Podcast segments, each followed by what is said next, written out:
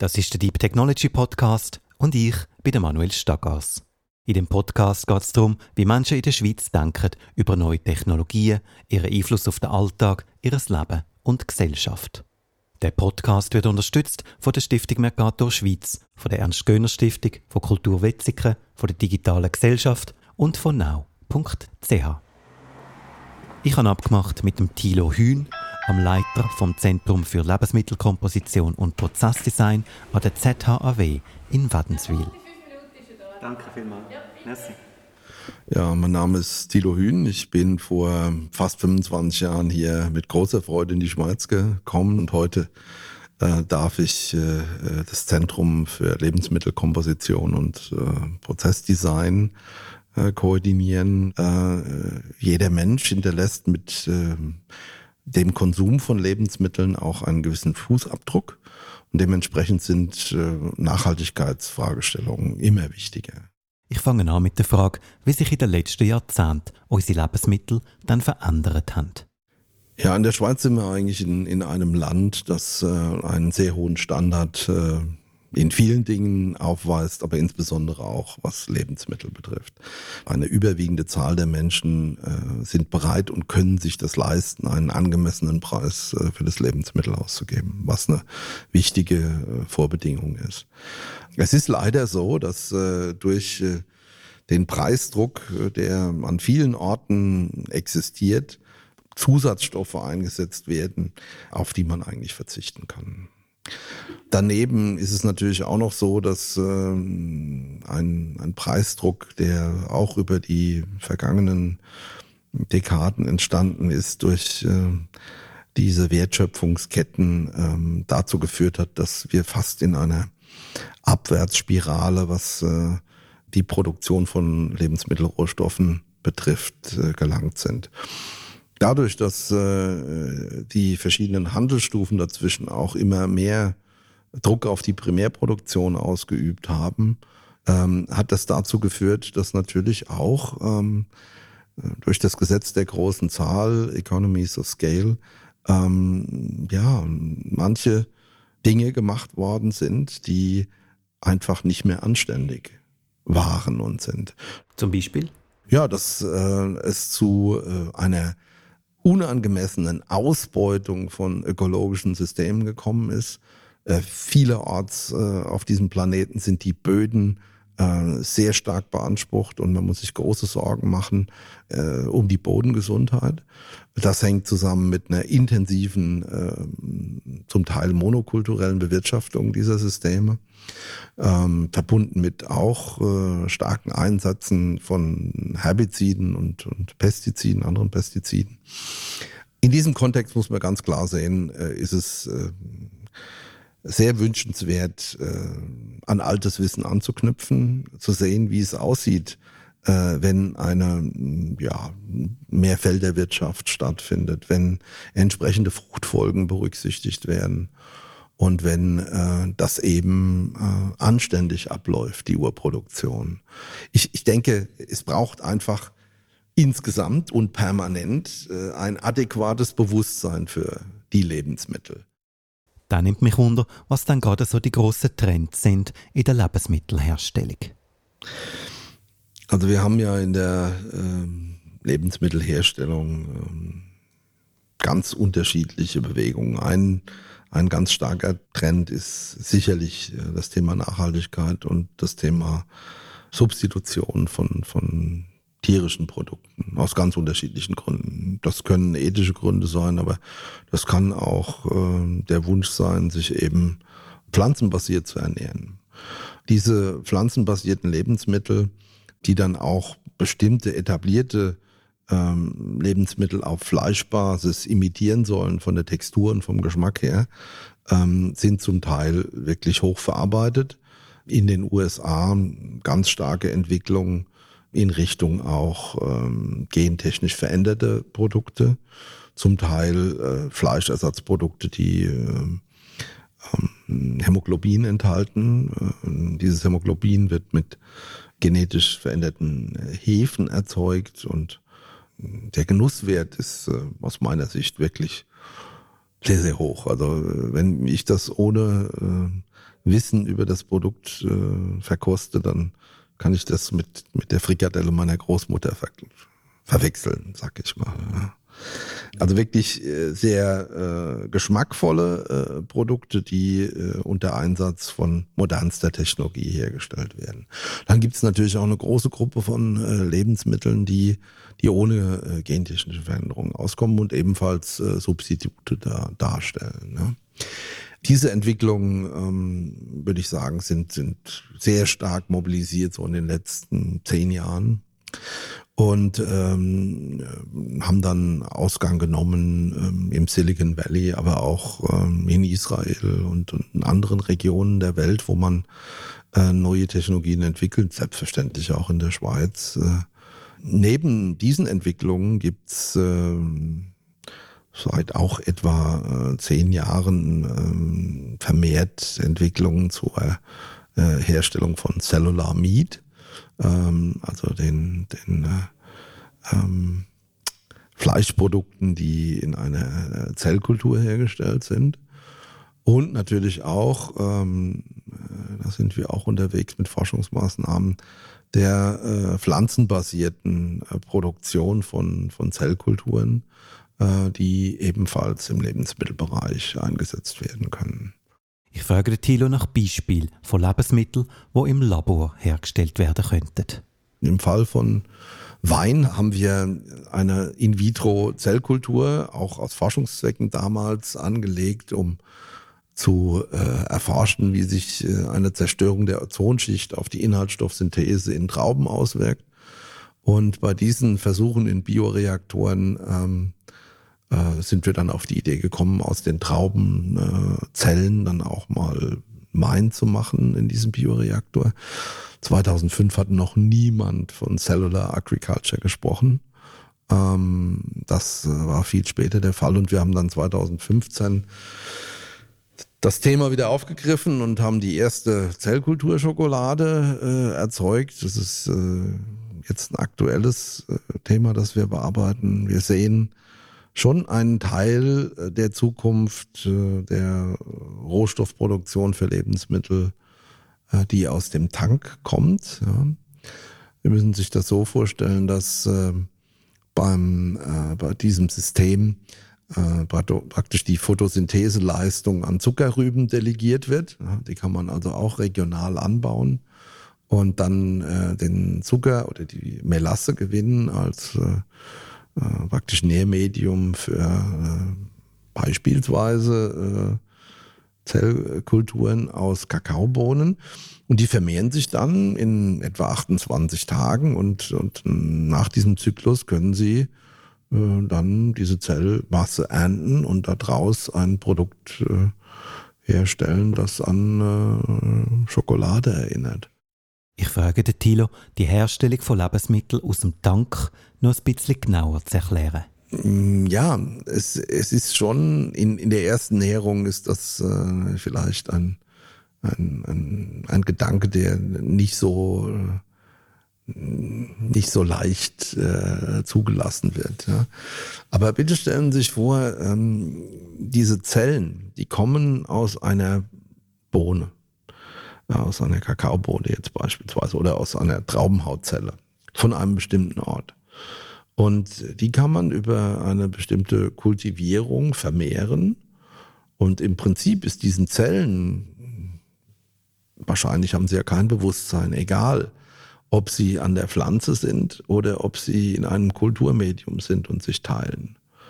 Äh, wichtig ist, die Pflanze versorgt die Zellen mit äh, entsprechenden Assimilaten und Nährstoffen aus dem Boden, aus der Umwelt, äh, mit bestimmten Produkten, die die Pflanze aufnimmt und, äh, und eben auch generiert, ja, Kohlenhydrate, der Zucker.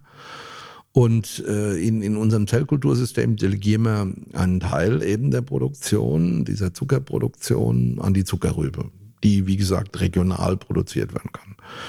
Und dann habe ich innerhalb von einer bestimmten äh, Zeitdauer äh, die Chance, diese Kakaozellen zu ernten. Diese Kakaozellen mussten nicht um den Globus reisen, einmal am Anfang, später nicht mehr. Und äh, die mussten nicht von einem Baum äh, geerntet werden, der unter Umständen mit Pflanzenschutzmitteln äh, behandelt worden ist, wo unter Umständen auch Umweltkontaminationen aufgetreten sind, äh, Stichwort Schwermetalle. Ähm, war ganz sicher keine Kinderarbeit im Spiel war, weil äh, das ist ja kontrollierbar. Und dementsprechend sehen wir hier auch eine gewisse Chance, äh, um äh, ja vielleicht einen Denkprozess auch einzuleiten. Natürlich ist nicht das Ziel, die Urproduktion äh, in voller Sämte durch eine Produktion in einem Reaktor zu ersetzen. Und vor allen Dingen auch die, die, äh, die Bauern nicht mittellos zu machen, sondern dafür gibt es glücklicherweise das sogenannte Nagoya-Protokoll, wo man eine äh, Transferleistung machen muss, aus unserer Sicht machen muss, um die Biodiversität auf der einen Seite zu schützen wir werden keine gentechnischen Veränderungen äh, vornehmen und auch auf der anderen Seite dann den Ursprung zu schützen, indem die Menschen für jedes Kilo, das aus dem Reaktor kommt, ähm, die Menschen, die äh, ansonsten die landwirtschaftlichen Urprodukte erzeugen, auch äh, entschädigt werden und ihnen die Chance gegeben wird, dann eben wieder anders zu wirtschaften, umweltverträglicher beispielsweise. Und äh, so sehen wir in, in diesem Vehikel der Zellkulturtechnik, der pflanzlichen Zellkulturtechnik, bei tierischen Zellen ist das nochmal eine andere Herausforderung. Ja, eine spannende erstmal Forschungsaufgabe und äh, nachher dann natürlich auch eine Umsetzungsaufgabe. Kann sich das überhaupt jemals rentieren? Hm, wenn man jetzt äh, unter Pharmabedingungen das produziert, kostet wahrscheinlich ein Kilogramm äh, Schokolade mehrere hundert äh, Franken. Ja. Aber das ist definitiv nicht das Ziel. Ja, also äh, es gibt Bioreaktoren, die die heute schon ähm, mit äh, doch äh, einigen äh, Kubikmetern operieren und dann wird es plötzlich interessant. Da nimmt mich Wunder, wie man sich dann eine Lebensmittelherstellung vorstellen könnte, wo im grossen Stil und nachhaltig aus dem Labor kommt. Unsere Vorstellung ist so ein bisschen äh, eine Kulturei, ja, ähm, wie eine Brauerei zu haben. Ja. Also ich, ich denke, wenn man so eine mittelgroße Brauerei hat, dann äh, dann kann man mit den Tankkapazitäten, wenn das äh, mal so weit ist von der Entwicklung her und den Vorkulturen, kann man beträchtliche Mengen an, äh, an, an Zellkulturen produzieren im Tonnenmaßstab.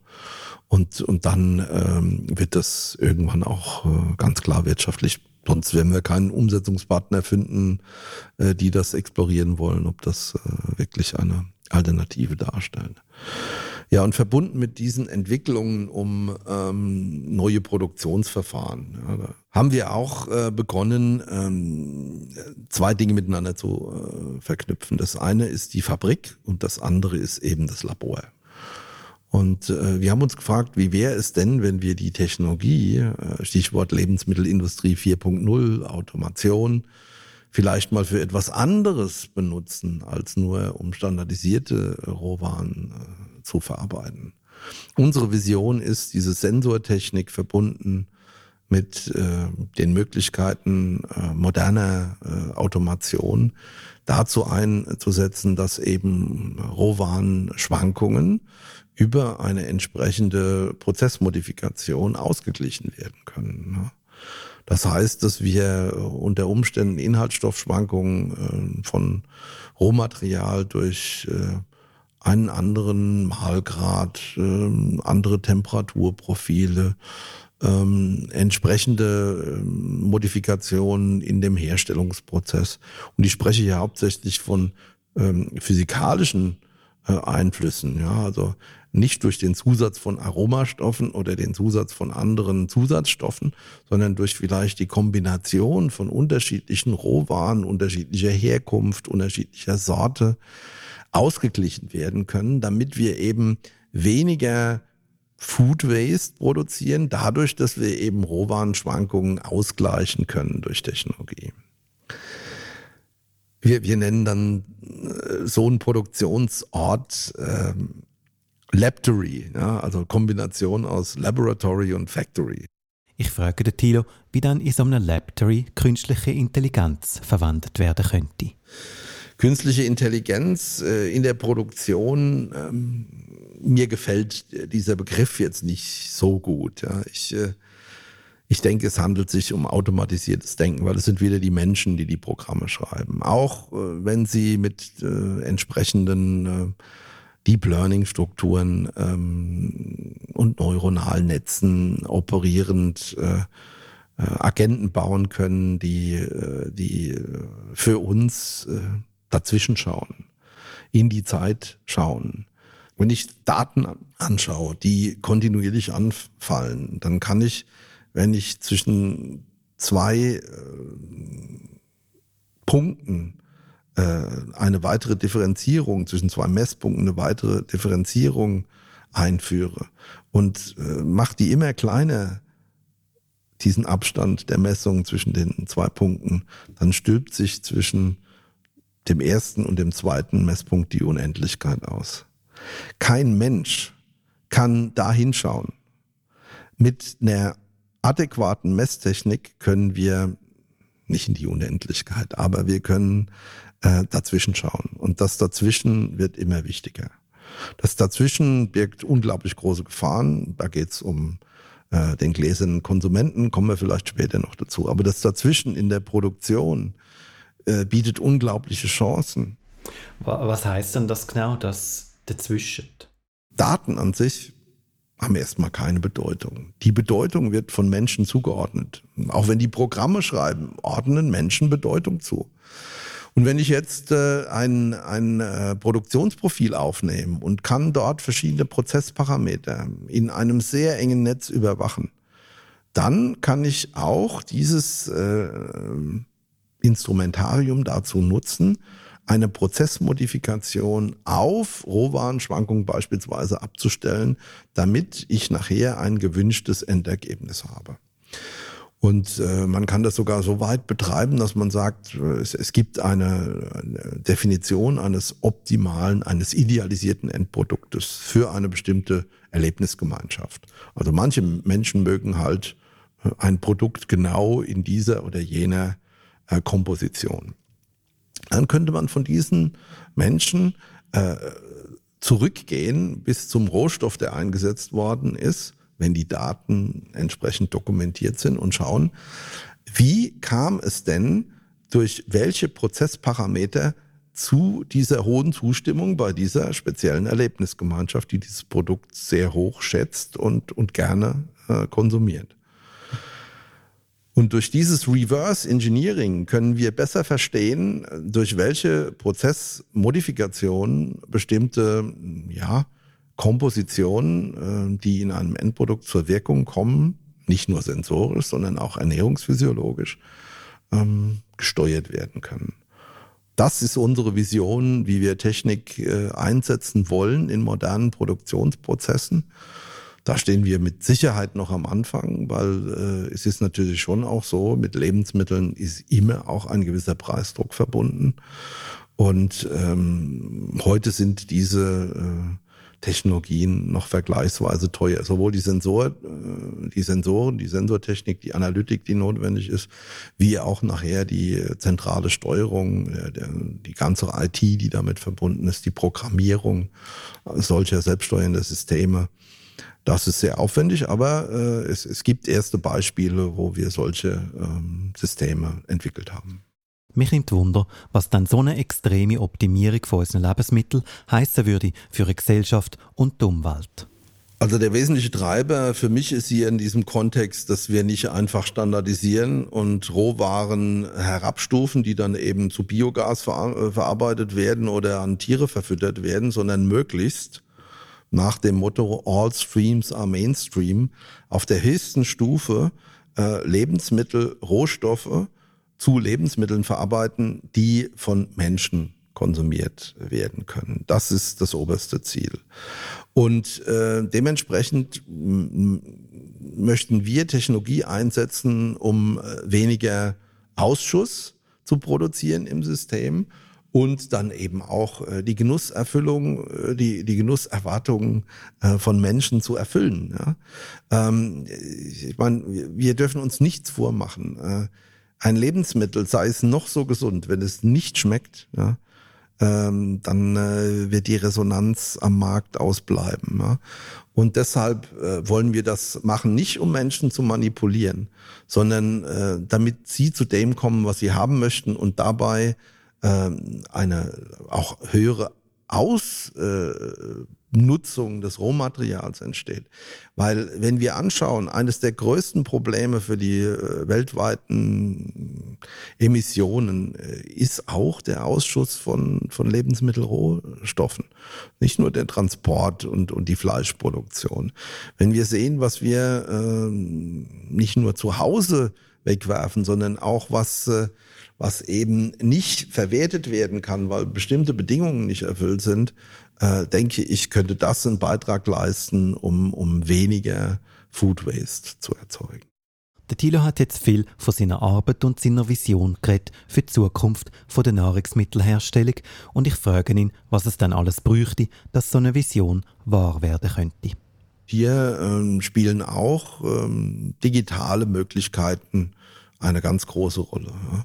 Drohnen, die in den Zentimeterbereich, äh, in den Quadratzentimeterbereich äh, vorstoßen und genaue Informationen über mm, unter Umständen äh, Pflanzenkrankheiten oder über Trockenschäden, andere, vielleicht auch zu viel Wasser an manchen Stellen, ähm, Umwelteinflüsse einfach dokumentieren, gekoppelt dann mit entsprechenden äh, GPS-gestützten Daten, ist heute in der Landwirtschaft unglaublich viel möglich. Ja, also selbstfahrende Schlepper, äh, die auch eben äh, mechanisch Unkraut äh, entfernen, Roboter, ähm, Erntetechnik, Pflanzenschutzmitteltechnik. Ähm, hier ist also äh, einiges erfolgt. Man muss ganz klar sagen, äh, in dem ganzen Bereich der Landwirtschaft kommt sehr viel äh, an Computertechnologie und Robotik zum Einsatz. Viele Menschen wissen nicht, dass die Lebensmittelindustrie auch für die Fließbandoperation äh, äh, die erste Anwendung war. Das war also nicht im Automobilbau, sondern das war mit, mit hoher Wahrscheinlichkeit im Bereich äh, der industriellen Fleischverarbeitung der Fall. Nun, ob Fließband an sich äh, die Lösung für die neue Gegenwart ist, äh, ist die große Frage. Ja. Wir denken, dass die Digitalisierung eher ähm, Serien ermöglicht, die, die ganz klein sind und extrem auf individuelle Ansprüche auch abgestellt sind. Und wir sehen große Chancen auch in der kontinuierlichen Produktion. Ja. Deswegen auch das Thema Zellkulturen, da wäre eine kontinuierliche Produktion äh, denkbar. Im Landbau hat man einmal im Jahr oder vielleicht zweimal im Jahr bei bestimmten Kulturen die Chance, eine Ernte zu realisieren. Bei der Zellkultur kann man das praktisch äh, täglich machen. Ich frage den Thilo, ob er dann in der Lebensmittelherstellung so etwas wie eine Revolution in nächster Zeit vorhersieht. Ja, wir sind äh, in der digitalen Revolution, aber ich denke, uns kann noch nicht bewusst sein, wie, wie groß die Revolution wirklich ist. Also es ist nicht damit zu Ende, dass wir unsere digitalen Endgeräte überall dabei haben und vielleicht äh, über Telemetrie äh, bestimmte Prozesse fernsteuern können, sondern es geht ja viel weiter. Ja? Und äh, wenn ich äh, bislang über die äh, Vision und, und auch über die positiven ähm, Möglichkeiten im Bereich der Herstellung äh, von Lebensmitteln gesprochen habe, muss man einfach auch äh, einen wachen Blick äh, dafür entwickeln, was auf der ähm, Seite der ähm, Konsumentenbeeinflussung passiert. Nicht nur im Lebensmittelbereich, sondern ganz allgemein. Ne? Mhm, genau. Stichwort Marketing. Marketing, ja, äh, ist, ist äh, schon eine, eine unglaublich spannende Sache.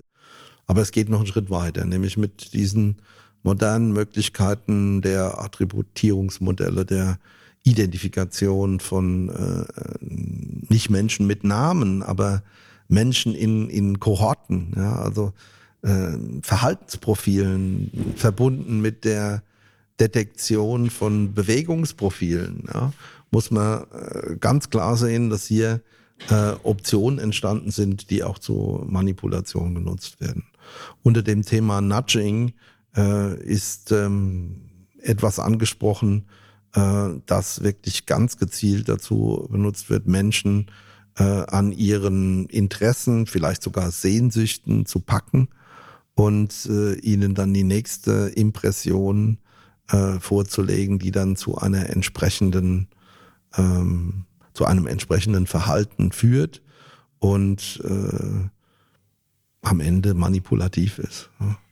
Und wenn ich mit den Informationen äh, nur noch versorgt werde, für die ich mich wirklich interessiere, dann ist das eben auch eine gewisse Exklusivität. Und ich denke, äh, im Sinne der Aufklärung äh, wäre es wichtig, weiterhin kritisch zu denken und kritisch zu bleiben und, und zu überlegen, was ist denn mein nächster Klick? Äh, welche Information nehme ich auf? Welche lasse ich liegen? Ähm, für was interessiere mich noch?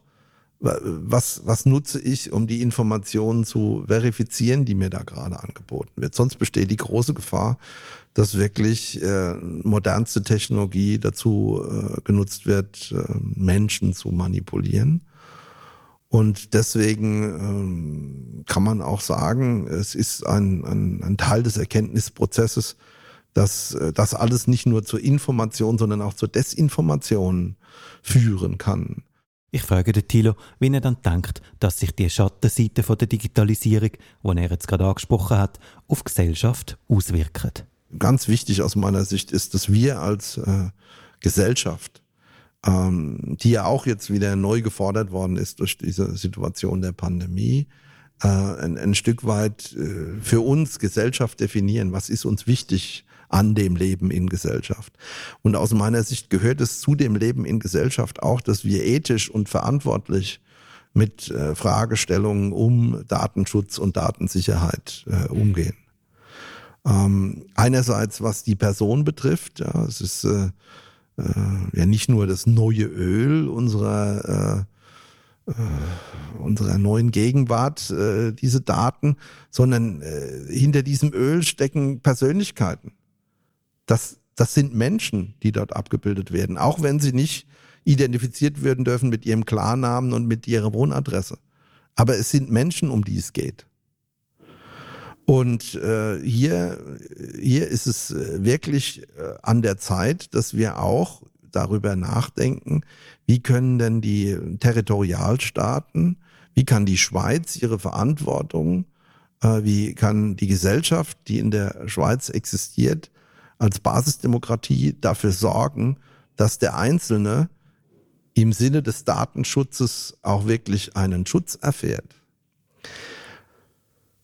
Es ist eine große Herausforderung, weil die Digitalstaaten natürlich sich um Territorien ähm, bislang keine großen Sorgen machen müssen. Ich denke hier den, den äh, richtigen Weg zu finden zwischen dem äh, Schutz des Einzelnen und äh, von verschiedenen gesellschaftlichen Gruppen und äh, auf der anderen äh, Seite dann die Interessen auch, die, die wirtschaftlich durchaus berechtigt sind. Man will ja Produkte herstellen, die auch Resonanz erzeugen und die, die nachgefragt werden. Aber das ist ein, ein ganz wesentlicher, sehr herausfordernder Prozess, um zu äh, entsprechenden fairen, anständigen Lösungen auch im Bereich äh, der Digitalisierung zu kommen. Dann nimmt mich noch Wunder, wer dann genau in der Verantwortung steht, dass die ganze Entwicklung nachhaltig läuft und ob Politik ihren Teil von dieser Verantwortung wahrnimmt. Ähm, ich ich würde sagen, wir sind alle erstmal selbstverantwortlich. Ja? Und es gibt ja Menschen, die sagen, ist mir egal, nehmt meine Daten, aber dafür kriege ich halt das, was ich haben will. Und die, die Gegenbewegung, die immer existiert, ist halt, äh, sind halt die Menschen, die, die sagen, nein, ich, äh, ich, ich möchte das nicht von mir preisgeben und ich, ich respektiere beide Positionen. Als Gesellschaft ist es dann eben wieder äh, unsere gemeinsame Verantwortung, etwas ähm, auszuverhandeln. Und ich denke, da ist die Schweiz sehr gut drin, äh, einen Weg zu finden, der für viele, nicht für alle, aber der für viele akzeptabel ist. Auch wenn es vielleicht ein Kompromiss ist, Ich glaube, das ist gerade die Stärke und ähm, ja, also ich, ich ich denke, wir dürfen niemanden einseitig die Schuld geben für ein, äh, eine dysfunktionale oder, oder dann eben auch, ähm, ja, vielleicht mehr oder weniger funktionale äh, Lösung. Wir alle haben Verantwortung darin und ich denke, es ist wichtig, dass wir mit unseren Vertretern im Diskurs sind und äh, gemeinsam dann äh, mit, äh, mit den Frauen und Männern, äh, die in der Politik aktiv sind, auch Lösungen finden. Gerade zu dem Stichwort frage ich den Tilo, wie er dann selber seinen Umgang mit Technologie im Griff hat. Ich äh, hatte damals auch, ich, ich, ich bin bildungssüchtig und äh, ich, ich bin äh, äh computersüchtig gewesen, glaube ich. Ja, ich, ich hoffe, es habe es überwunden. Aber in meiner Jugend äh, Programmieren war für mich äh, das absolut Größte und ich habe so auch mein Studium finanziert. Ich habe hm, nachts programmiert und, und tagsüber war ich dann manchmal noch ein bisschen studieren. Hoffentlich hören das manche Studierenden heute nicht. Und äh, ich, ich, ich war fasziniert äh, und bin es eigentlich immer noch von der Technologie, aber habe das heute eher als, als Werkzeug und nicht mehr als Suchtmittel, sage ich mal. Ähm, es braucht, es braucht eine, eine digitale Alphabetisierung. Woher kommen wir? Und, und das würde ich mir für die Digital Natives manchmal wünschen, dass die wüssten, was war vor dem Computer. Ich habe es noch erlebt. Und äh, was war vor äh, dem Mobilfunk? Ja, das äh, Gerät, das heute äh, ist kein Wunder, dass wir so viel Zeit damit verbringen. Es vereinigt auch so viel. Es ist ein Fotoapparat, es ist, es ist ein Kommunikationsmittel auf ganz verschiedenen Ebenen. Es ermöglicht, äh, dass ich an dritten Orte mit der Community in Austausch trete. Das sind alles ganz total spannende Sachen und es wundert nicht, dass das äh, so viel Zeit auch ähm, nimmt die, die, die Präsenz in, in, in äh, sozialen Medien die löst genauso bei äh, positiver Referenz. Leider gibt's ja auch die negative, was eine ganz gefährliche Sache äh, noch zusätzlich ist. Äh, bei positiver Referenz löst das natürlich auch ähnliche Suchtreaktionen neuronal aus, wie wenn ich eine Droge konsumiere. Ja, und, und deswegen ist es eben auch so gefährlich. Nur mit äh, allein verboten, äh, denke ich, kommt man an der Stelle nicht weiter. Ich bin kein Erziehungswissenschaftler. Ich habe das einfach mit meinen zwei äh, Töchtern, wir haben das, meine Frau und ich, mit äh, unseren zwei Töchtern äh, erlebt und, und äh, haben sehr viel auch gesprochen. Ja? Und, und äh, haben natürlich auch vorgelebt und, und haben unsere Erfahrungen geteilt. Ich habe denen sehr früh angeboten, einen, Social Media Account zu lösen, habe ihnen aber gleichzeitig auch die äh, dunkle Seite versucht zu illustrieren und, und sie hatten sich beide damals dann entschieden, davon Abstand zu nehmen. Und nicht, weil ich sie, ich, ich hätte ihnen diese Konten eingerichtet. Aber äh, eben, wir, wir haben ja gerade was Lebensmittel betrifft einiges erlebt. Es gab ja äh, äh, Handys, Mobiles, die, die eben mit speziellen Kameras und äh, äh, dann Apps ausgerüstet waren, um, äh, um Bilder von Essen zu machen. Ja? Also das äh, vollkommene, zum Teil übersteigerte Enthusiasmus für Location plus Lebensmittel. Äh, vieles äh, kann eine Requisite zur Selbstinszenierung sein und, und Lebensmittel sind das äh, schon immer gewesen. Ja, also das muss man schon auch sagen. Äh, wer sich leisten konnte, äh, bestimmte Lebensmittel zu konsumieren, hat sich darüber definiert. Also Wein, äh, das, äh, das ist ein absolutes Luxusgut. Ja. Und Schokolade war auch ein absolutes Luxusgut. Beide Produkte sind, sind sehr massentauglich geworden. Und äh, mit eben dieser Massentauglichkeit äh, war auch eine Abwärtsspirale vom Preis verbunden und zum Teil, nicht in jedem Fall, aber zum Teil eben auch ein Verlust an Qualität. Zum Abschluss frage ich den Thilo noch, was er dann denkt, dass es für Skills braucht, dass man als Mensch von der technologischen Entwicklung am meisten profitieren kann.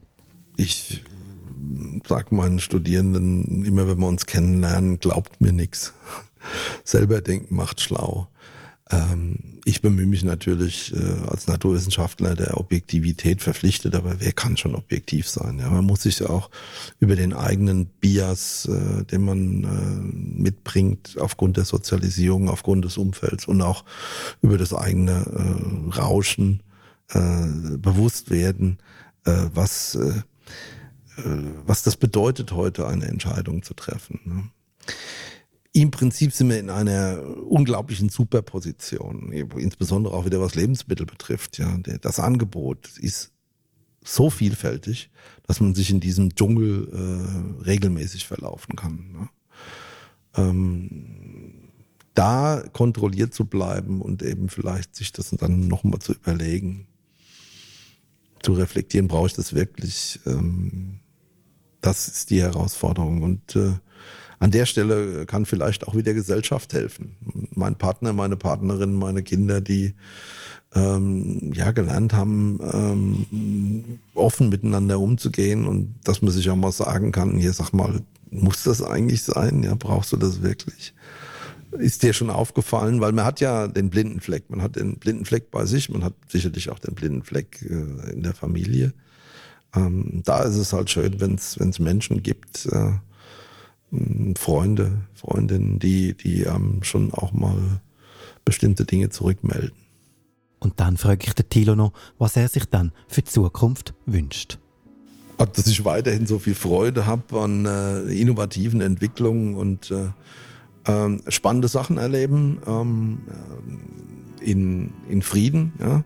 Ähm, ich, ich denke, das ist ein, ein, ganz hoher Wert, dass wir in Gesellschaft miteinander auch ähm, Gesellschaft erhalten und äh, Respekt haben, äh, miteinander umgehen äh, uns äh, entsprechend auch äh, ja, verständigen können über die Herausforderungen der Zeit.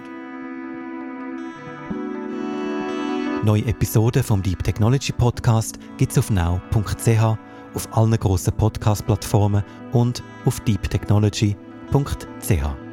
Der Podcast wird unterstützt von der Stiftung Mercator Schweiz, von der Ernst-Göhner-Stiftung, von Kultur Wetzikon, von der Digitalen Gesellschaft und von Now www.ch. Der Podcast ist konzipiert und produziert von 8 Grade Story Driven Science und von mir, Manuel Staggers.